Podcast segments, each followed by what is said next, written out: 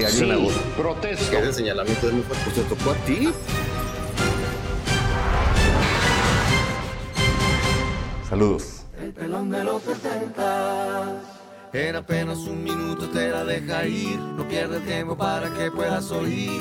A Chile y sin rollos aburridos. El pelón de los 60 los deja doloridos. El pelón de los 60. Nadie le toma el pelo, mucho menos los corruptos a los que les pinte el dedo. El dedo. Los políticos le temen y tienen mucha razón. El pelón de los 60 les sabe poner sazón. Seas del PAN, de Morena o MSR. Si la bebes o derramas, yo lo daré a conocer. El pelón de los 60. Nadie le toma el pelo, mucho menos los corruptos a los que les pinta el dedo. Los agarra de bajada y no los sueltan del cuello. Sobre todo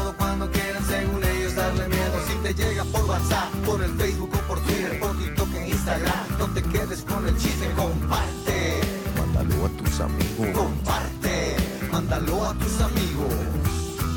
El pelón de los 60.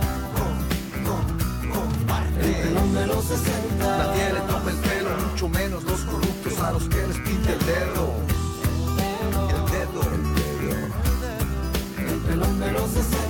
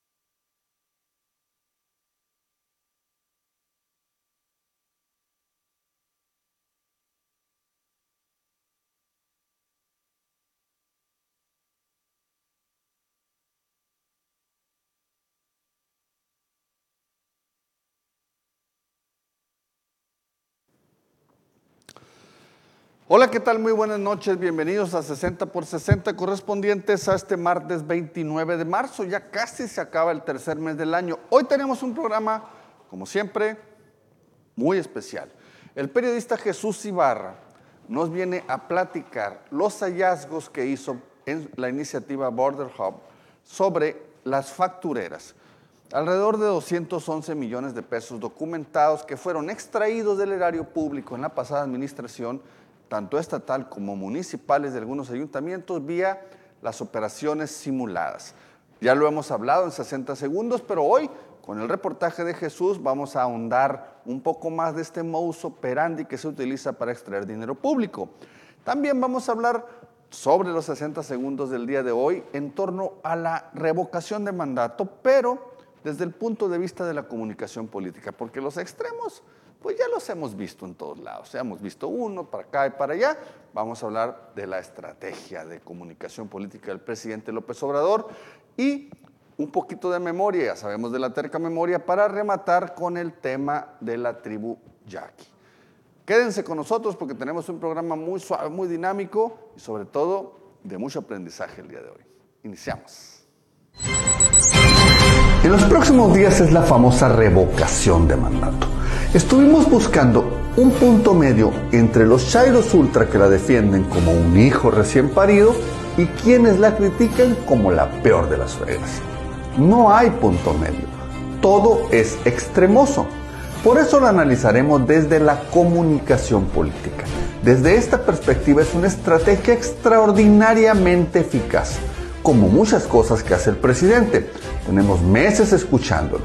A sus seguidores y colaboradores le ha servido para medirse a ver quién puede quedar mejor con él. A sus detractores a ver quién externa el argumento más inteligente o viral. Objetivamente la idea no es mala.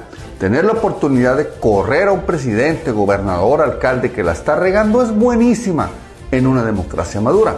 En la nuestra, que está en pañales, es medio absurdo, pero es un buen principio. Saludos.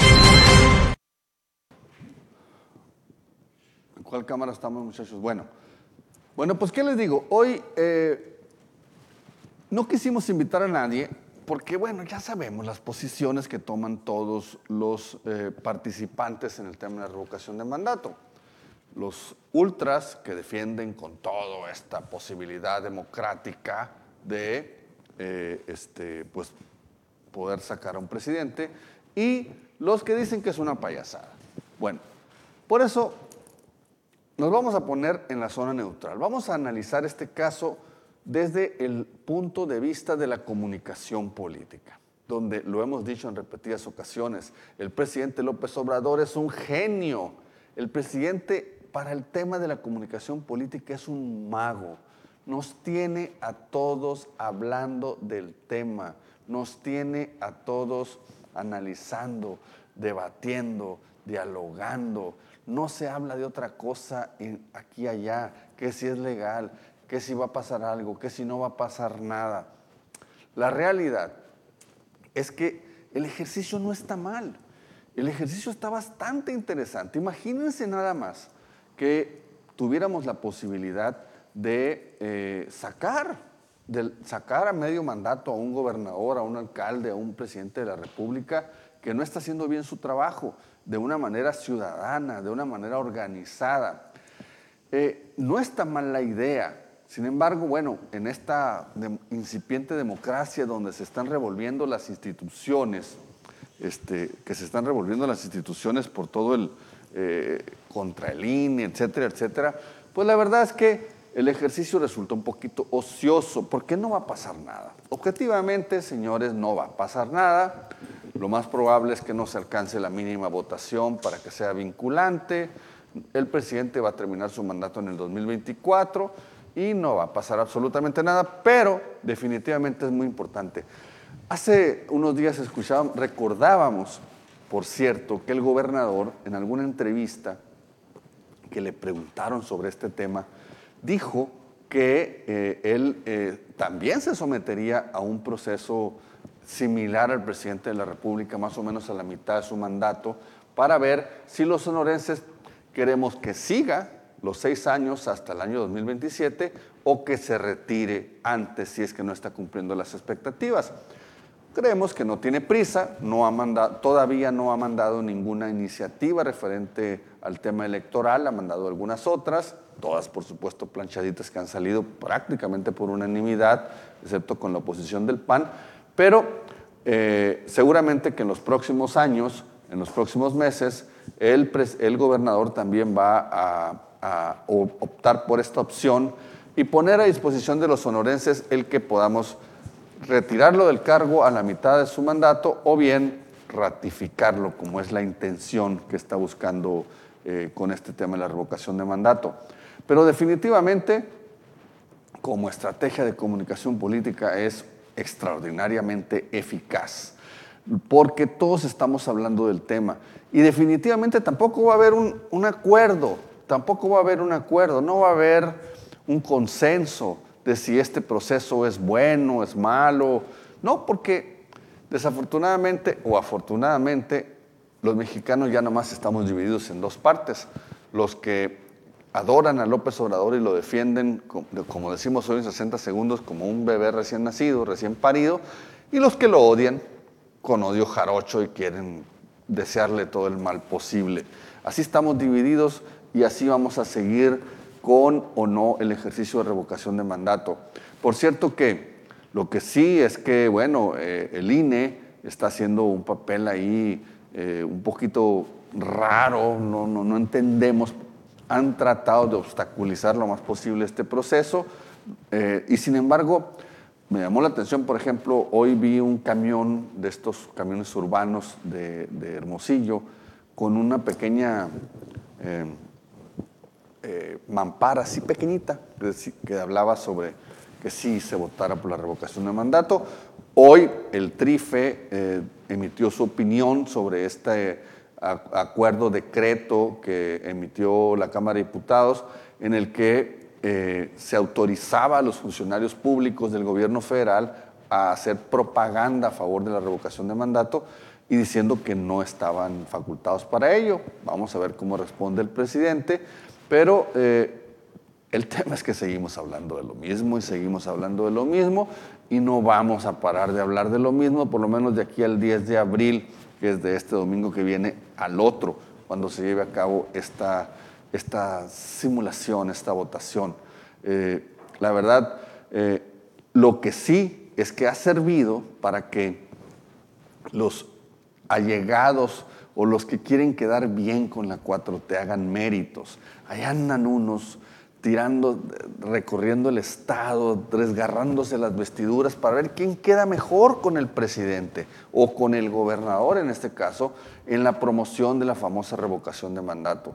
Y bueno, a lo mejor por ahí, pues uno que otro sale premiado con algún puesto, algo por, por su contribución a la cuarta transformación.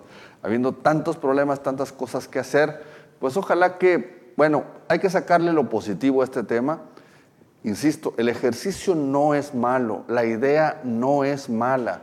Que tengamos la oportunidad los mexicanos de correr a nuestros gobernantes cuando están fallando es una muy buena idea.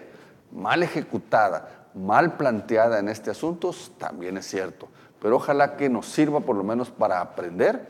Ya está aquí, hay que verla, hay que analizarla, hay que participar porque si no, si, no, si no vas a votar ese día, de todos modos estás participando. La abstención es una forma de participación. Entonces mejor ve, acude el 10 de abril con tu credencial de elector, ubica tus casillas, acude, vota por sí o por no, pero vota. Así que, bueno, felicidades a los que están participando, a los que están en contra también. Vamos a seguir hablando de los temas que realmente nos afectan. Volvemos después de una pequeña pausa.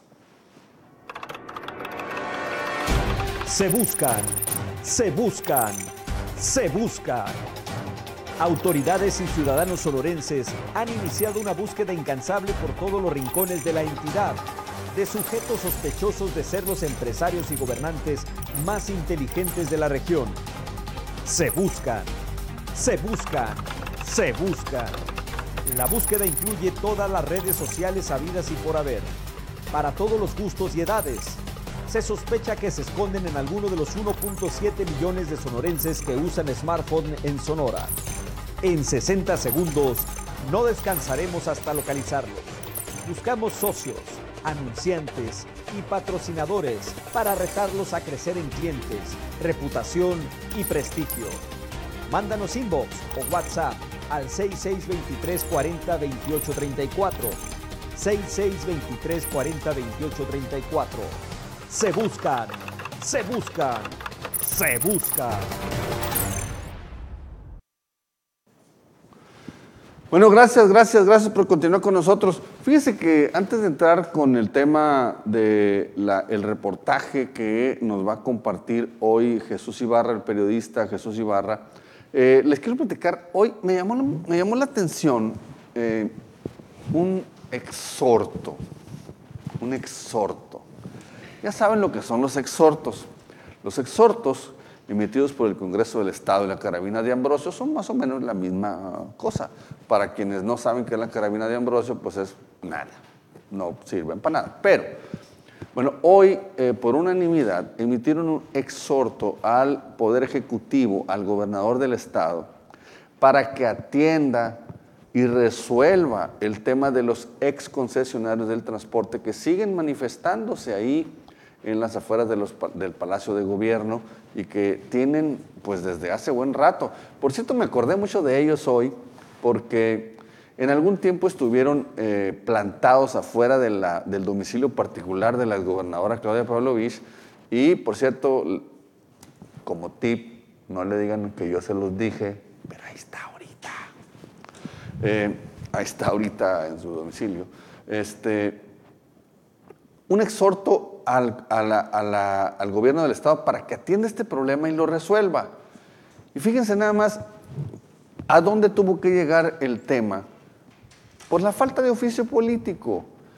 Ahora sí que la diputada con licencia, y hoy directora del autotransporte Lirio del Castillo, pues como que le ha faltado ahí un poquito de vagancia para eh, poner orden, para atender, para resolver, porque eh, es cierto, eh, la, posición de ambos bandos es, está extremosa. Los, concesionarios creen que fueron timados, alguien se robó el dinero, dicen ellos, de lo que les correspondía por las famosas utilidades que tenían que les iban a repartir por haber sido requisados en las, en las concesiones de transporte.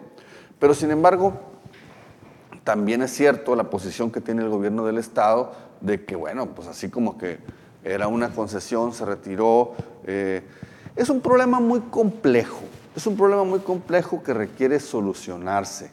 Y sin embargo, pues no vemos en la eh, directora del autotransporte, Lirio del Castillo, que sabremos, pues así como que mucha experiencia que tenga para lidiar con estos problemas, que son problemas reales, son problemas muy serios, pues no tiene. Y este exhorto, fíjense nada más, de sus propios compañeros diputados, porque recordemos que ella es diputada local con licencia, y sus propios compañeros diputados le están diciendo, hey, hey, compañera, póngase a trabajar, no sea malita, resuelva este problema, porque el problema puede seguir creciendo. Los concesionarios del transporte no están dispuestos a ceder ni un centímetro, ni el gobierno del Estado está dispuesto a ceder otro centímetro. Entonces, pues a dónde vamos a llegar, quién sabe. Lo que sí es que eh, me llamó la atención que el Congreso del Estado esté llamándole la atención justamente a una diputada con licencia. ¿Por qué? Pues por la falta de capacidad, hay que decirlo, hay que decirlo. Este, este eh, curva de aprendizaje de la que tanto nos ha hablado el gobernador del estado para esta política de implementación de una nueva generación de funcionarios públicos, pues nos está costando a los sonorenses este, a veces eh, caro, nos está costando carito resolverlo. Este, y más vale pues que, nos pongamos a trabajar rápidamente. Vamos a, vamos a leer algunos comentarios este, mientras llega nuestro compañero Jesús Ibarra. Rodolfo Félix dice saludos desde Guadalajara. Eh, Antonio Manolejo desde la ciudad Jardín, en Palme, un saludo. Dice Jorge Flores, hasta el gurú hermosillense de la tecnología anda en esa lista de su empresa creada en Guadalajara. ¿Quién será el gurú hermosillense de la tecnología? Oye, está bueno el dato ese. Jorge, compártenos más información. No se escucha bien, nos dicen, creo que van a tener mucha votación. Sube, tu volumen porque yo sí escucho, dice Heriberto Núñez. Soy muy bajito. Saludos. 8, no, jeje, no lo entendí. Dice, vengan a Guatabampo para que vean la 4T municipal. Ya empezaron las grandes mansiones. Órale, pues hay que ir. Mándanos fotos, Heriberto, mándanos fotos. Dice Antonio, los ex concesionarios de transporte hacían lo que querían, hacían paros cuando querían. Sí es cierto, sí es cierto. Hay muchas historias ahí, hay muchas historias muy extrañas en el tema del transporte que, deberían de atenderse, eh, pero bueno, eh, hay, que seguir, hay que seguirle con este tema que, estamos comentando. Vamos pues entonces a, ir a otra pausa comercial mientras nos organizamos con la llegada de Jesús y volvemos en un minuto con este reportaje de las factureras y el saqueo a las arcas del el gobierno del estado y de los municipios. Volvemos. Olvídate de quedarte fuera de la comunidad más inteligente de Sonora. Es muy fácil. Solo tienes que enviar un WhatsApp al 6623 40 34 y manifestar tu interés en ser suscriptor de 60 segundos y listo. Serás de los primeros en recibir todos los días las piezas periodísticas más vistas de Sonora. Sé parte de la red de sonorenses inteligentes que en solo un minuto están listos para debatir, argumentar y defender sus puntos de vista Además de rápidas, innovadoras, disruptivas, nuestras piezas periodísticas son las más compartidas de la región y son completamente gratis. Periodismo moderno, de frente y sin miedo a la verdad. Suscríbete ya.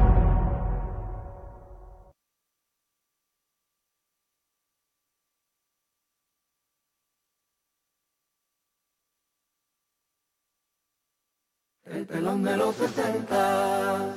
En apenas un minuto te la deja ir. No pierde tiempo para que puedas oír. A Chile y sin rollos aburridos. El pelón de los 60 los deja doloridos. El pelón de los 60. Nadie le toma el pelo, mucho menos los corruptos a los que les pinte el dedo.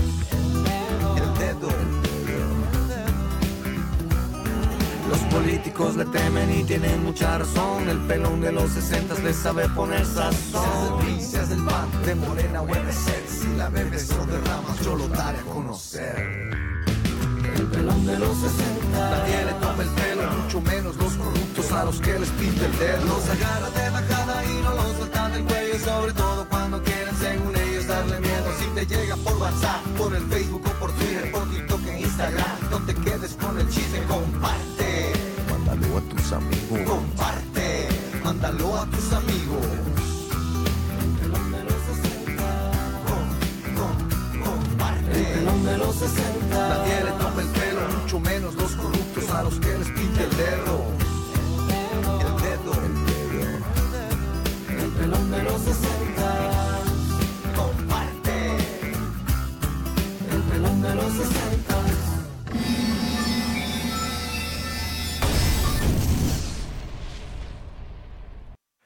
Mi estimado Jesús, ¿Qué onda? bienvenido a 60 por 60, ¿cómo estás? Bien, bien, aquí, digo, hace rato no coincidíamos en un espacio, No uno te no. haces viejo, maestro. Eh, la buena vida, ¿no? Muchos años de Como los buenos, conocernos, de como los buenos vinos, ahí estamos. compañeros en el Imparcial por muchos años, allá hace algunos ayercitos. El tiempo vuela, dicen. Nos divertíamos bastante, ¿no? Eran otros tiempos, podías hacer muchas cosas que no puedes ahorita. Así es. Y en el imparcial creo que nos tocó la última etapa del buen periodismo combativo, ¿no? Así es. Afortunadamente. Sí, cómo no. Muy buena etapa. Jesús, gracias por aceptar nuestra invitación. Eh, vimos el reportaje que, que nos com- compartiste en tus redes sociales y que lo vimos a través de la plataforma de Border Hub. Eh, y, y, pues de volada eh, te llamamos para que nos platiques más a fondo, porque además de que pues es sumamente interesante el, el conocer este, este modus operandi de cómo pues se saquean las arcas públicas a través de empresas factureras.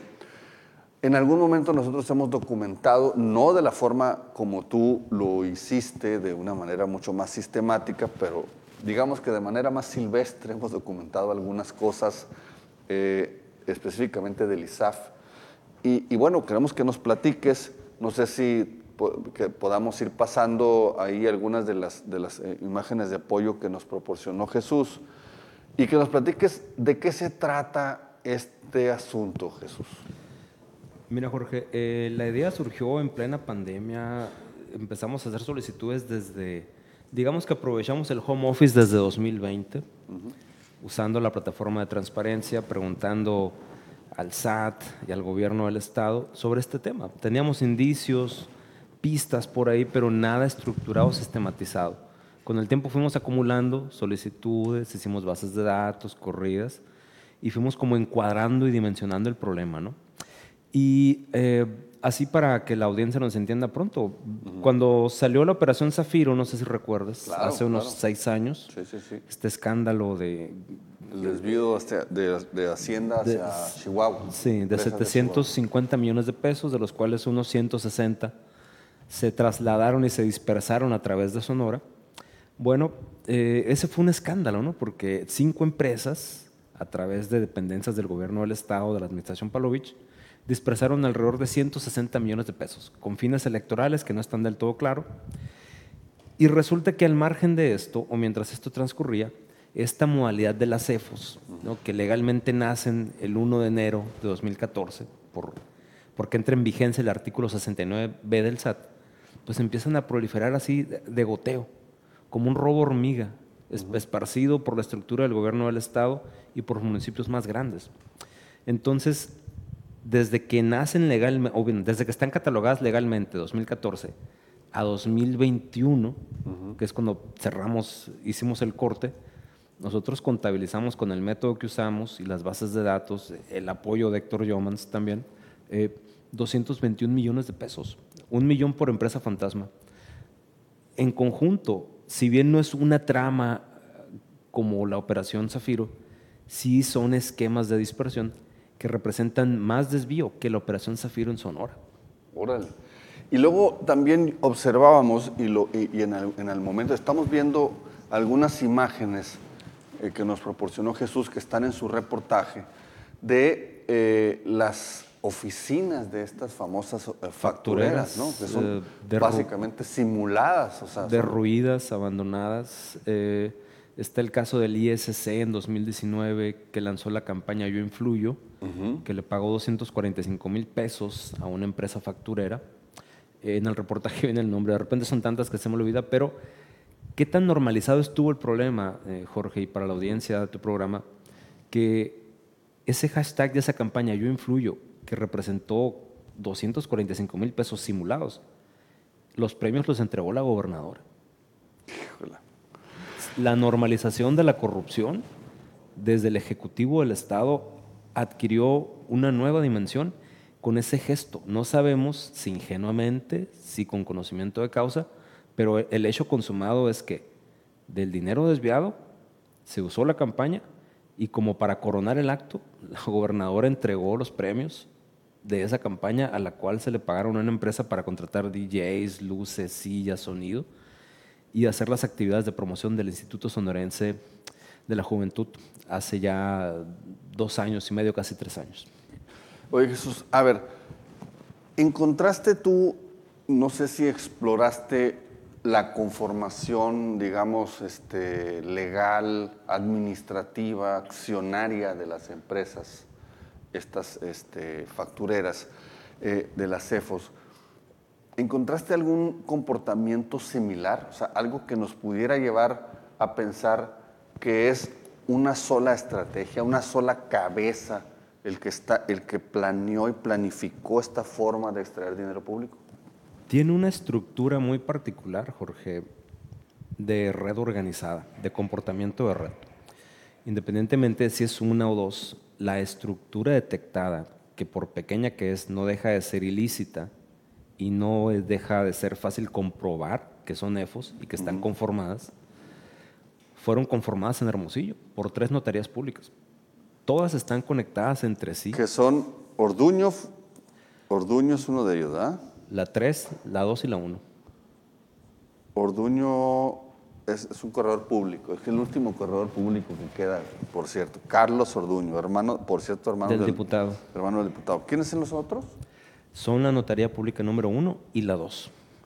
No recuerdo los nombres de los titulares, pero corresponden a la 1 y la 2.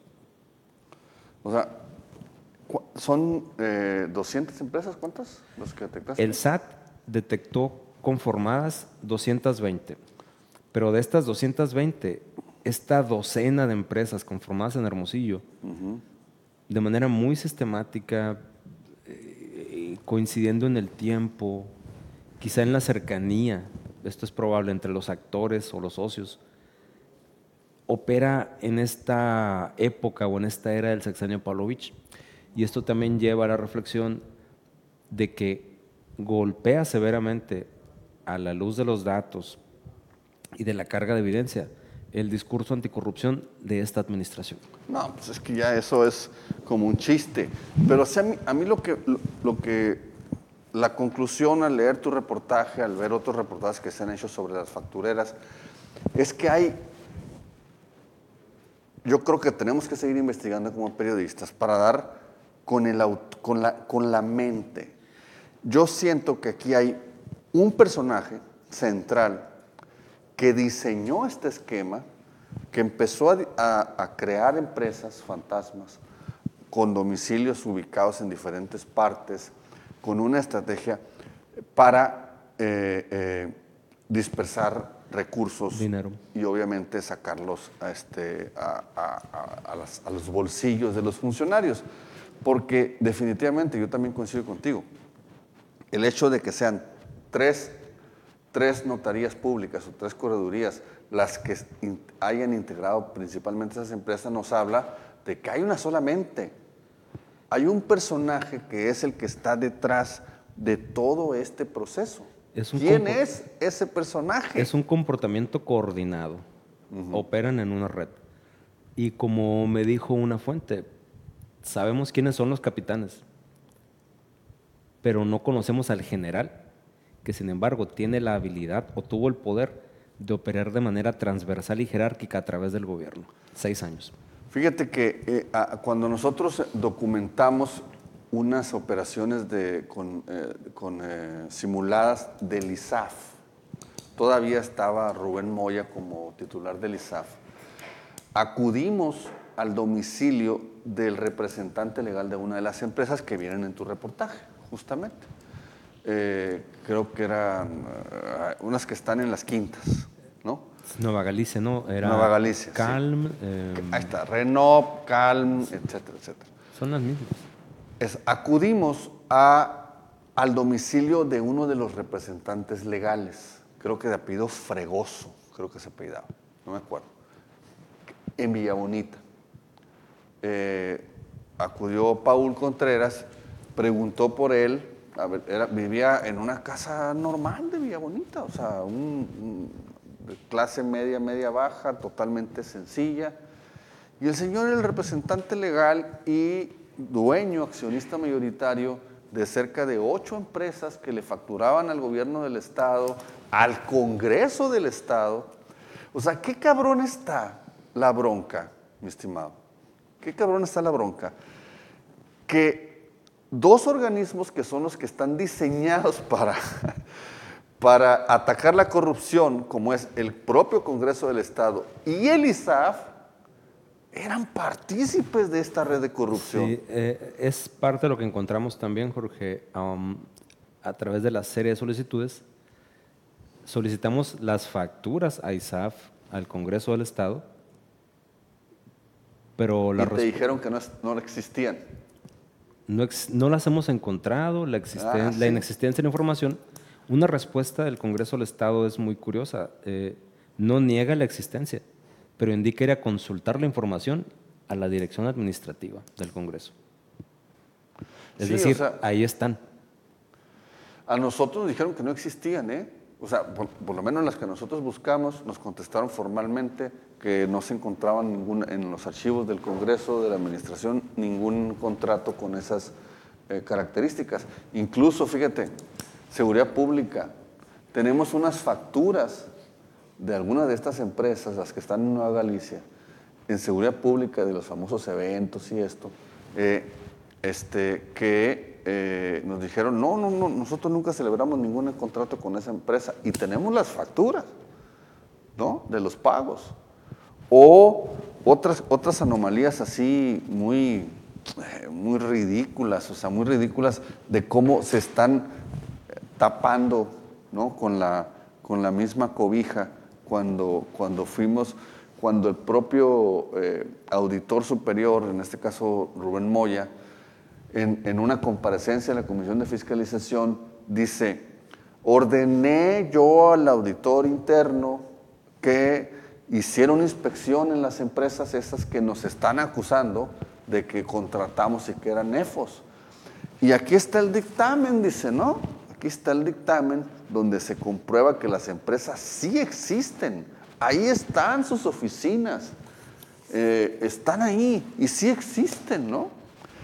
Va nuestro reportero, Paul Contreras, al siguiente día con una cámara y les dice, es que vengo a tomar las fotos, vengo a tomar unas fotos. Y ellos creían que eran del Congre- era un empleado del Congreso del Estado y le dicen, sí, pásale, pásale. Oye, pero, o sea, las fotos que les mandé ayer no les sirvieron.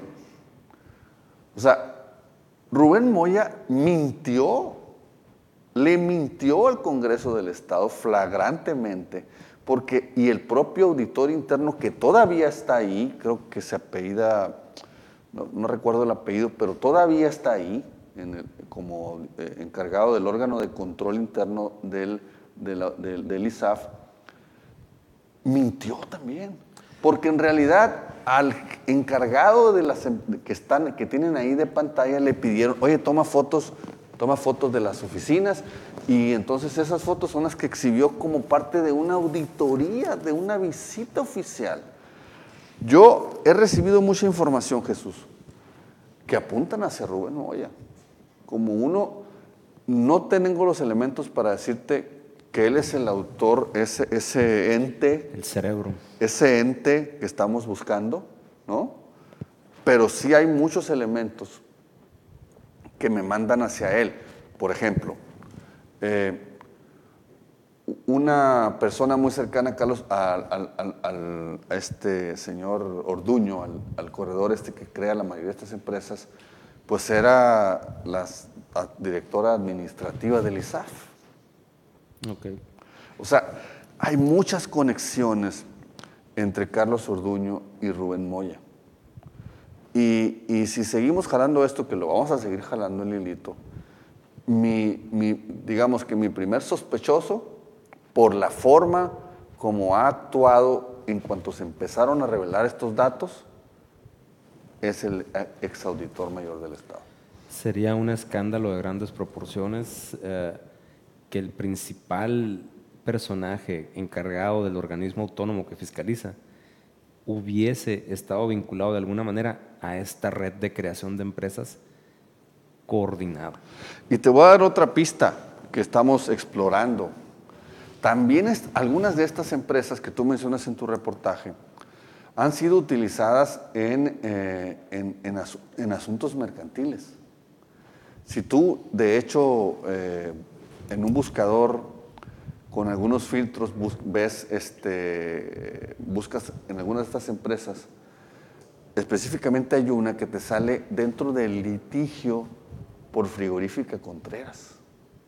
¿Qué hace una facturera dedicada única y exclusivamente a simular operaciones con ayuntamientos, con organismos como el Colegio de Sonora? Sí, lamentablemente las instituciones académicas también aparecen con facturas ante EFOS. El Colzón es una, la Universidad de Sonora. La. Universidad de Sonora, el Ayuntamiento de Hermosillo, el La Fiscalía Ayuntamiento de General. KGM, la Fiscalía. Se enojaron mucho los funcionarios, pero es que la, la- la evidencia es muy contundente. Es un, es un simple cruce de datos. En Compranet, que es público, tú entras, compilas un directorio, vinculas eh, ente a contrato a liga y están los contratos y los contratos te van a las actas. Y el cruce de información cuando tienes la agenda eh, de investigar esto, si lo haces de manera sistemática, te lleva al mismo lugar. La información es pública y ahí está. Y creo, fíjate que, te voy a ser sincero, la cifra que tú llegas de 221 millones de pesos se me hace poco.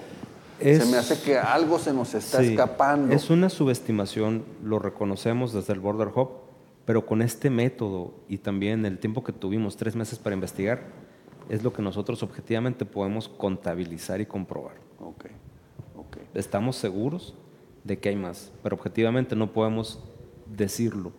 Solo únicamente la prueba de 221 millones. Entiendo.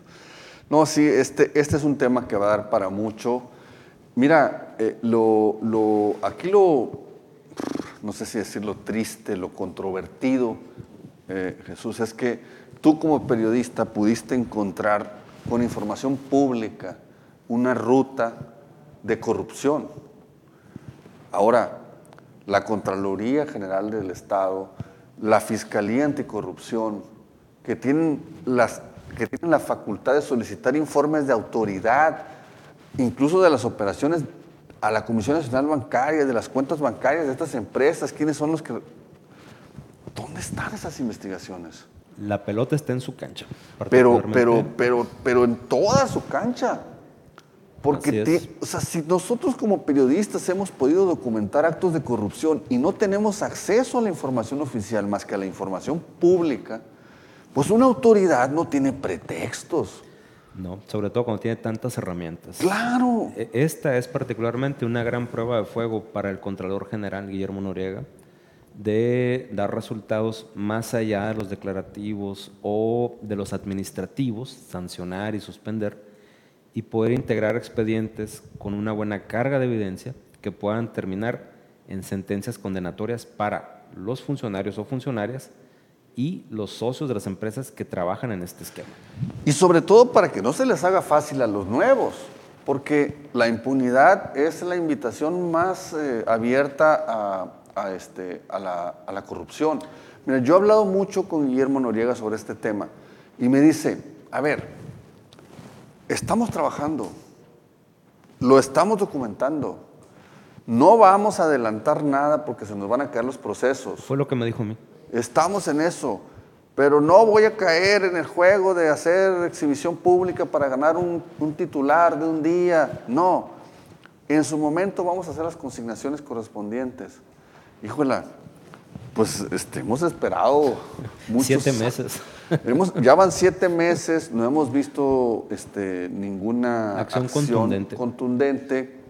Y los periodistas seguimos documentándolo esto. O sea, la, la, este, compañera de Proyecto Puente, Priscila Cárdenas, estuvo aquí con nosotros también explicándonos parte de lo que tú publicas hoy.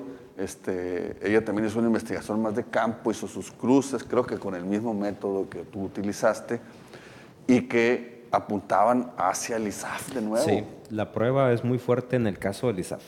O sea, la ironía es que el encargado de combatir la corrupción, el encargado de vigilar que los recursos públicos se apliquen correctamente, era el que los estaba manipulando. Son chingaderas. Sí, y el coraje que tiene mucha gente y que se está empezando a desesperar es que cómo es posible, cómo puede ser tan lenta la integración de un expediente administrativo o judicial si nosotros como periodistas con información pública, con herramientas que son bastante limitadas, podemos encontrar datos de prueba suficientes para abrir una investigación, como lo que hemos hecho con las declaraciones patrimoniales, Jesús. No sé si lo has visto. O sea, hay evidentes mentiras nada más cruzando justo la base de datos que, que- hizo Héctor Yomans, el, el- el buscador de Héctor Yomans, cruzando eso con las, con las declaraciones patrimoniales de los funcionarios, nos votan empresas y empresas, empresas de, de funcionarios que no están declaradas en sus declaraciones patrimoniales de y, salida. alguna- y algunas podrían ser EFOS. Y algunas podrían ser EFOS. O sea, nosotros lo estamos documentando y no vemos a las autoridades. Este, está bien, yo coincido con Guillermo, hay que respetar el debido proceso. Es lo correcto, pero también aquí creo que entra en juego, eh, dentro de la larga historia de corrupción que tenemos, lo siguiente, los pactos de silencio entre los cómplices y Claro. el sistema político que crea mecanismos de impunidad, esfuerzo, recompensa. Y estas recompensas son el silencio, la impunidad, una candidatura, un cargo estatal, un cargo municipal O un consulado. o un consulado. Y así es como funciona lamentablemente. Mientras no se termine el pacto de silencio y mientras no se rompan los mecanismos de impunidad, aquí vamos a estar de manera cíclica, documentando y documentando y comprobando y exponiendo cómo esto va avanzando y creciendo y consumiendo recursos públicos que deberían ser usados para otras cosas, no para dispersarlo en manos de un fantasma que no proveyó el servicio, que no hizo la obra, que incumplió el contrato y que tranquilamente se va y abre otra empresa en otra parte. Yo me permitiría hacerle una recomendación muy respetuosa al Contralor. Sabemos que está trabajando porque, bueno, yo le tengo confianza al Memo. Es un profesionista que se está jugando su prestigio de toda la vida en, este trabajo que aceptó. Eh, saca uno, Memo, saca dos. No sé si estás trabajando con, con- con una eh, máquina así grandota para hacer un montón de tierra ya al final del sexenio. Pues agarra una maquinita chiquita, saca uno. Danos la esperanza a los sonorenses de que realmente se está combatiendo la corrupción. Digo, si concentran los esfuerzos por lo menos en sacar uno de tantos procesos que con investigaciones periodísticas se han documentado, lo menos vamos a saber, ok, sí lo van a hacer.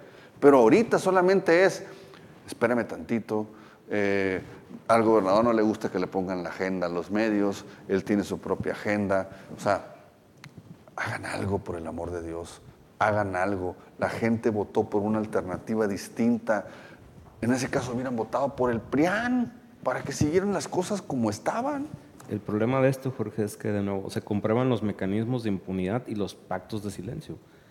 Hay casos e indicios de diputados, diputadas, funcionarios de gabinete ampliado, incluso juramentados por el mismo gobernador, que tuvieron que ver con la emisión de facturas o tuvieron un poder político o administrativo para autorizar la emisión de esas facturas. Vamos a leer algunos comentarios, Jesús, si te parece, para darle eh, este, cabida a nuestro público también que, se, que está opinando. Dice, eh, aquí anda en Hermosillo la gobernadora más honesta del planeta, órale, ah, buen dato. Dice Alan Valdés, en 1981 llegué a vivir en Hermosillo, había problemas, ah, bueno, está hablando del tema de transporte. Eh, Fabián dice, ojo porque si estamos ante una conducta conjunto de acciones coordinadas, estamos ante la presencia de delincuencia organizada. Definitivamente. Es lo que, es lo que yo digo, es lo que yo digo que incluso este asunto pudiera ser hasta federal, porque, porque es un tema de delincuencia organizada, es una estructura creada, insisto, por una mente maestra, porque 220 empresas conformadas de una manera muy similar, pues obviamente que hay un hilo conductor que nos tiene que llevar a alguna parte. Esto es delincuencia organizada. La mayoría con facturas ante gobiernos municipales o estatales. De manera consistente, todas apuntan hacia al menos haber emitido o eh, haber obtenido una factura de un gobierno estatal o municipal. Ese es otro patrón.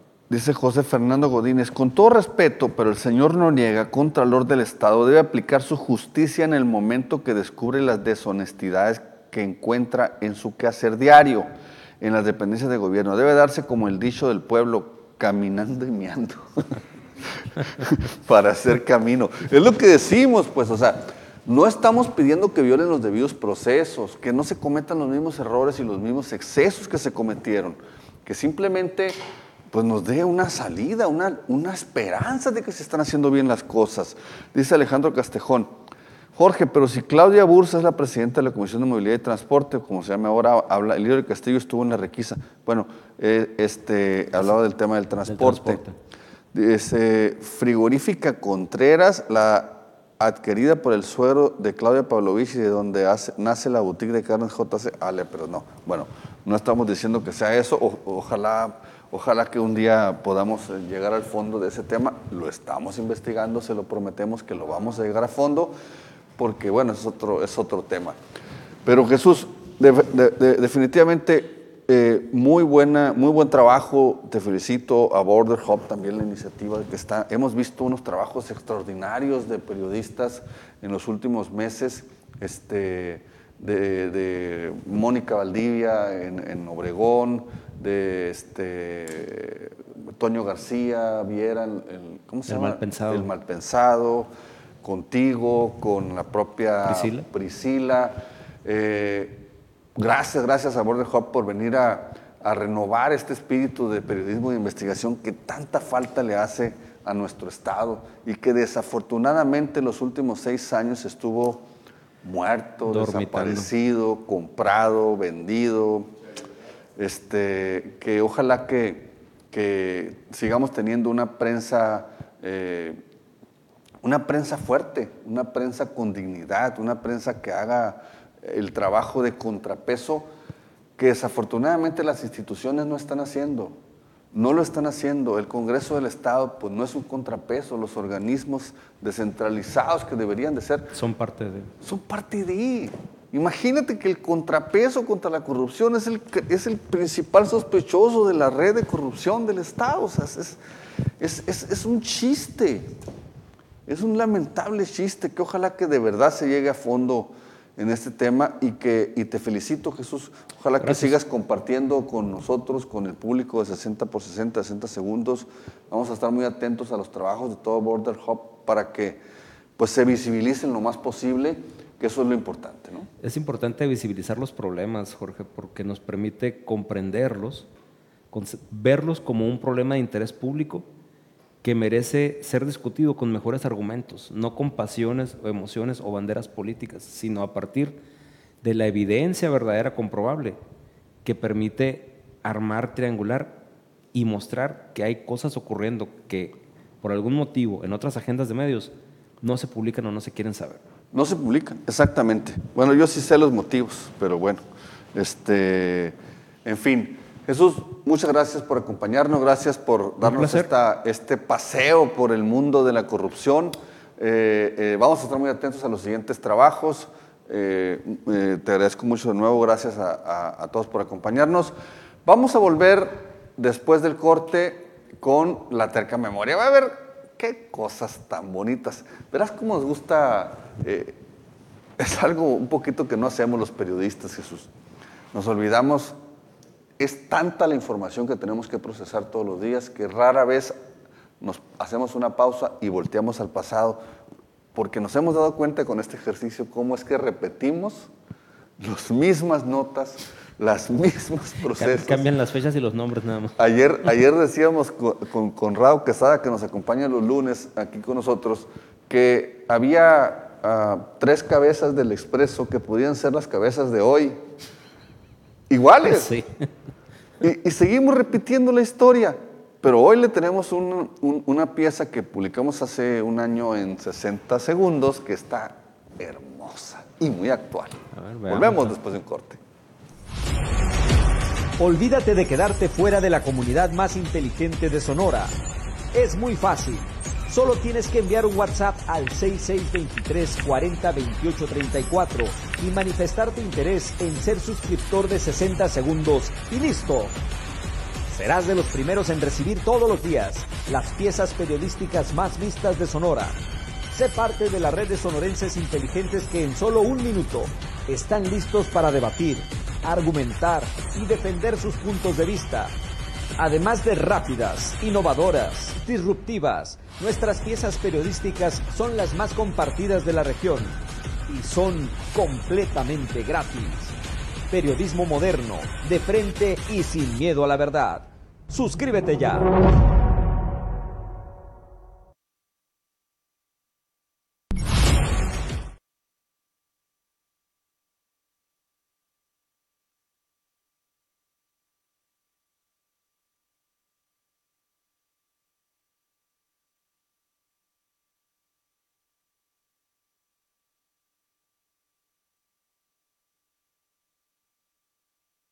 Pelón de los 70 En apenas un minuto te la deja ir. No pierde tiempo para que puedas oír. A Chile y sin rollos aburridos. El pelón de los 60 los deja doloridos. El pelón de los 60 Nadie le toma el pelo, mucho menos los corruptos A los que les pinta el dedo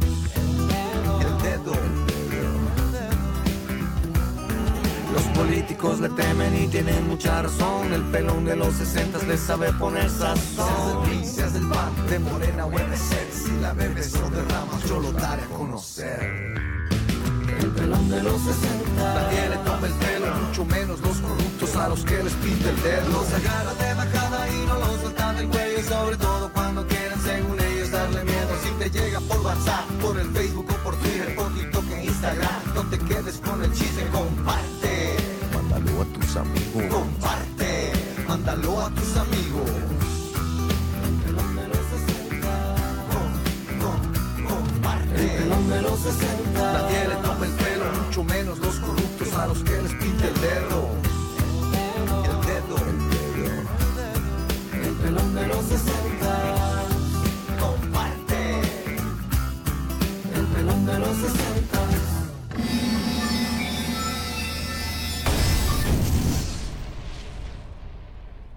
El pelón de los 70. En apenas un minuto te la deja ir, no pierde tiempo para... En la terca memoria les vamos a presentar, además de las portadas de Expreso, que algunas traen unas cosas interesantes, estos 60 segundos que publicamos justo hace un año, un día como hoy. Veamos y luego comentamos. En un capítulo más de la colección Los audios de Rodolfo, les presentamos un episodio que aunque el contenido en sí no tiene mayor trascendencia, lo grave aquí es que se demuestra que el aspirante a candidato de la Alianza Morena PT, alcalde de Guaymas, Rodolfo Lizárraga, tiene la fea costumbre de grabar todas sus conversaciones incluyendo las llamadas con la gobernadora Claudia Pavlovich. La llamada se da en noviembre del 2018 cuando el hoy diputado con licencia fue destituido por Ana Gabriela Guevara como coordinador de la bancada del PT en el Congreso Estatal.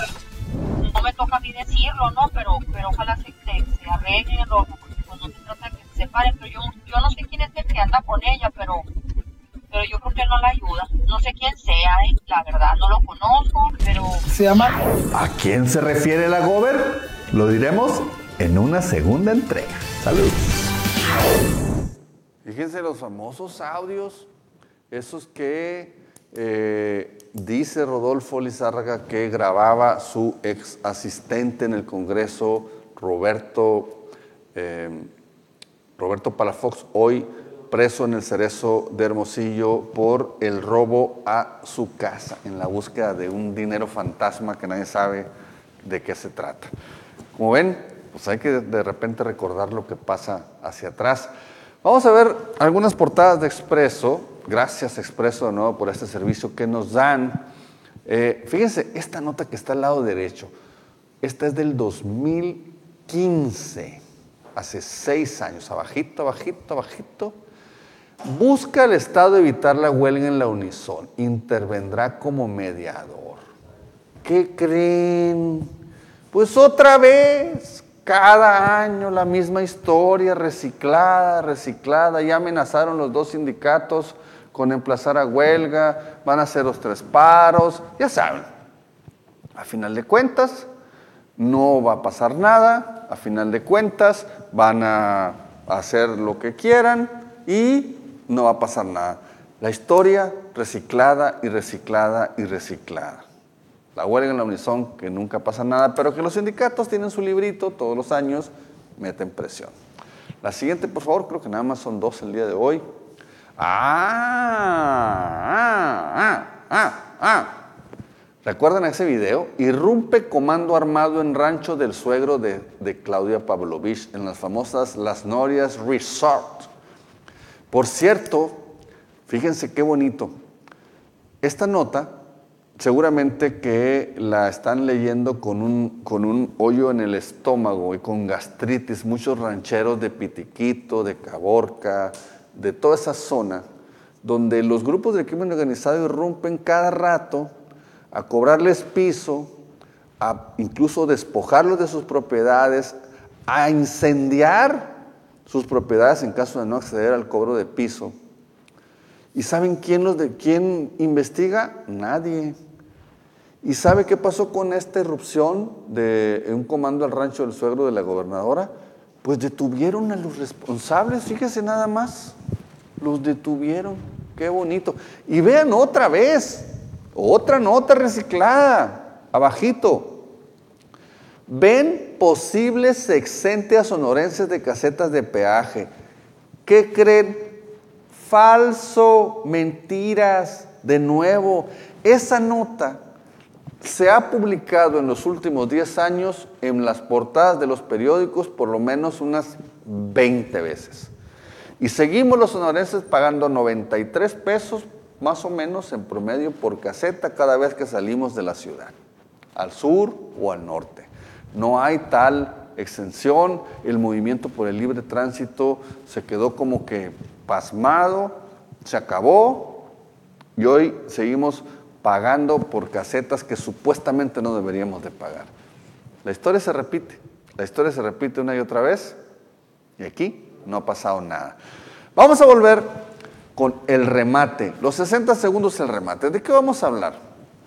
Vamos a hablar de este incidente ocurrido otra vez, otra vez, repitiendo otra vez con la tribu yaqui en el retén de cobro que tienen en Loma de Guamuchil, ahí frente al supermonumento a la N Yaqui. Vamos a ver un análisis sobre este nuevo episodio en el que fue baleado el conductor de un camión. Volvemos con el remate después de este último corte. El pelón de los 70. En apenas un minuto te la deja ir. No pierde tiempo para que puedas oír. A Chile y sin rollos aburridos. El pelón de los 60 los deja doloridos. El pelón de los 60. Nadie le toma el pelo, mucho menos los corruptos a los que les pinte el dedo.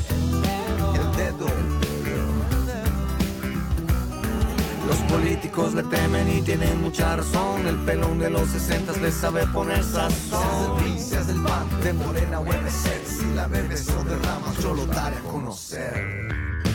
El pelón de los 60. Nadie le toma el pelo, mucho menos los corruptos a los que les pinta el dedo. Los agarra de bajada y no los sueltan del cuello. Sobre todo cuando quieren, según ellos, darle miedo. Si te llega por WhatsApp, por el Facebook o por Twitter, por TikTok e Instagram, no te quedes con el chisme, comparte.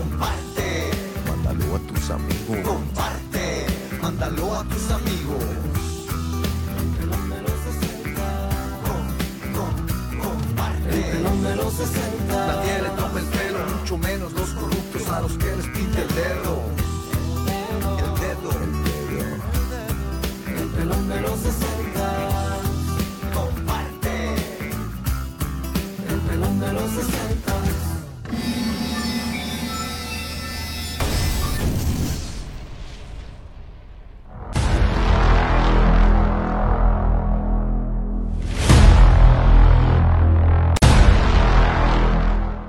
Es la impunidad, estúpidos. No, no es un insulto. Solo estoy parafraseando aquella famosa frase de Bill Clinton. Otra vez fuimos noticia nacional hace unos días por la agresión a balazos que un grupo de integrantes de la tribu Yaqui realizó contra el conductor de un camión que cruzó por su retén frente a Loma de Guamúchil. ¿Y por qué siguen pasando este tipo de cosas? Pues por la impunidad. Mientras no haya castigos ejemplares a quienes violan la ley, estas cosas seguirán pasando y cada cierto tiempo volveremos a hacer noticia. Por cierto, que no vayan a sorprendernos con que en los próximos días se quitará el retén de cobro de los hermanos yaquis. Se quitan solos en Semana Santa. Es una fecha muy importante para su espiritualidad. Así que, cuidado. Saludos.